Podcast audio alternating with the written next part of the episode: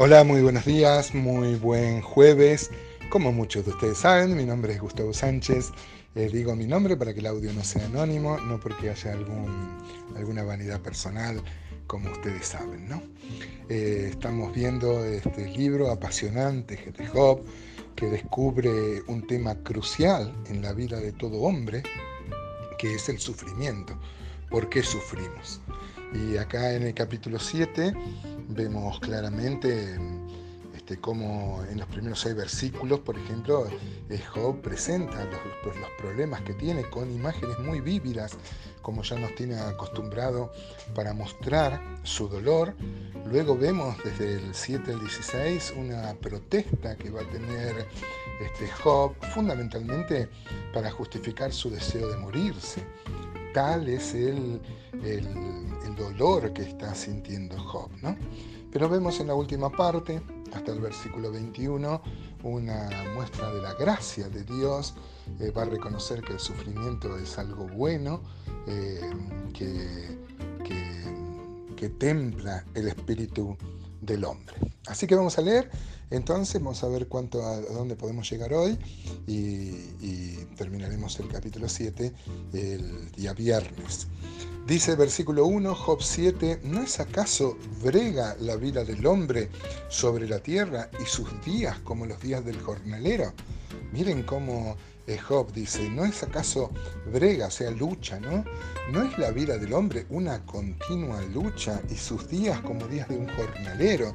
Un jornalero que trabaja bajo el sol, que mm, este, trabaja todo el día en un trabajo duro y anhela el descanso de la noche. Dice versículo 2, como el siervo suspira por la sombra y como el jornalero espera el reposo de su trabajo, así he recibido meses de calamidad y noches de trabajo me dieron por cuenta. Cuando estoy acostado digo, ¿cuándo me levantaré? Mas la noche es larga y estoy lleno de inquietudes hasta el alba.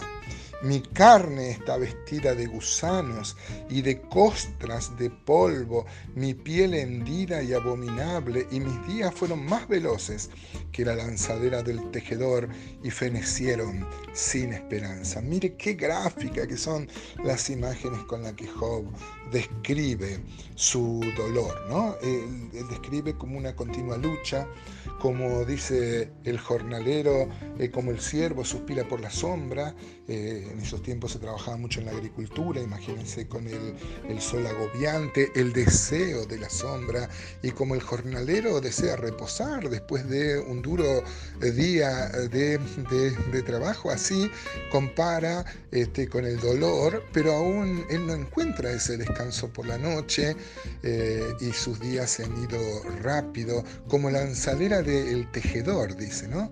Ella, Job conocía esos telares donde se va, se va tejiendo una prenda, un tapiz, y Job reflexiona acerca de la vida, ¿no? De la vida, este, cómo se va tejiendo de rápido, y la, y la, y la vida es así, es como un tapiz, ¿no? Tiene cosas este, lindas y cosas malas, pero acá las que le ha tocado vivir a Job este, son muy malas. Fíjese, dice el versículo 5, mi carne está vestida de gusanos y de costras de polvo, mi piel hendida y abominable, ¿eh? a, las, a, las, a las calamidades que le tocó sufrir Job, a la pérdida de sus hijos y de todo su, su patrimonio y a las críticas de sus amigos. Encima tenía una enfermedad en la piel llena de llagas, de gusanos, imagínense, ¿no?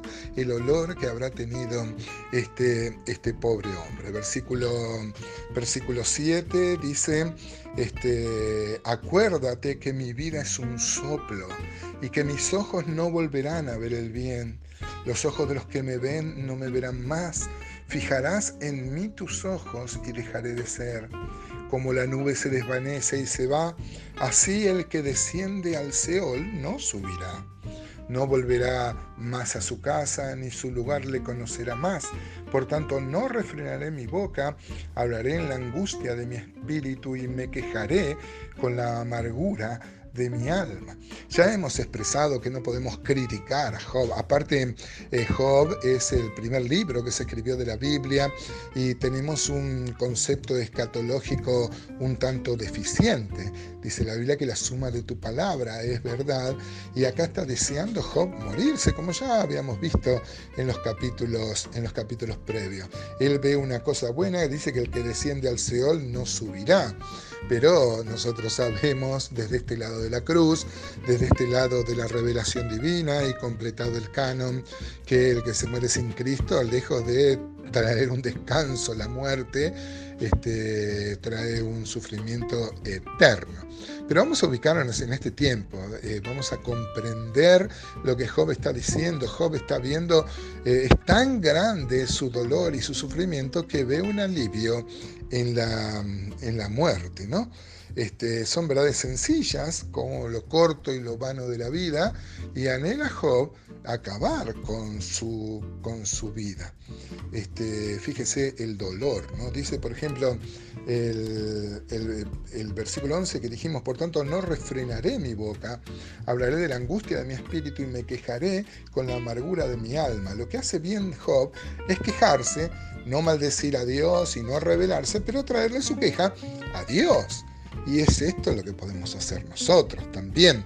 Yo no sé cuál ha sido tu experiencia, amado hermano y amada hermana, en momentos de dolor, pero podemos ir a Dios como un hijo va a su padre, se sienta en su regazo y le cuenta, y le cuenta, y le cuenta su dolor, ¿no?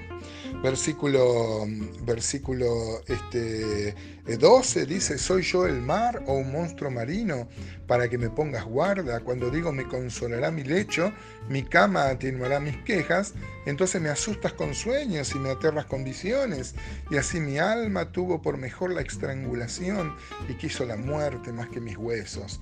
Abomino de mi vida, no he de vivir para siempre, déjame pues, porque mis días son vanidad. Insistimos, es redundante eh, eh, Job. Job quiere justificar su deseo de morirse. Habíamos visto que él era como un jornalero, que como el jornalero desea al fin de la jornada y acostarse, pero él no encontraba paz ni acostándose, porque aún en sueños tenía este, terrores, visiones. Eh, claro, la gran prueba que le estaba tocando pasar este, tenía consecuencias aún y no lo dejaba descansar. Note, hermano, el sufrimiento tremendo de este hombre. Y note lo humano. No podemos criticar a Job de ninguna forma por el dolor que estaba pasando, pero podemos tomar ejemplo en esto, de ir a Dios con nuestra queja como un hijo que le plantea esto eh, a Dios y a Dios trae su queja. ¿Cómo es tu experiencia, hermano? ¿Solés contarle a Dios? ¿Solés llorar?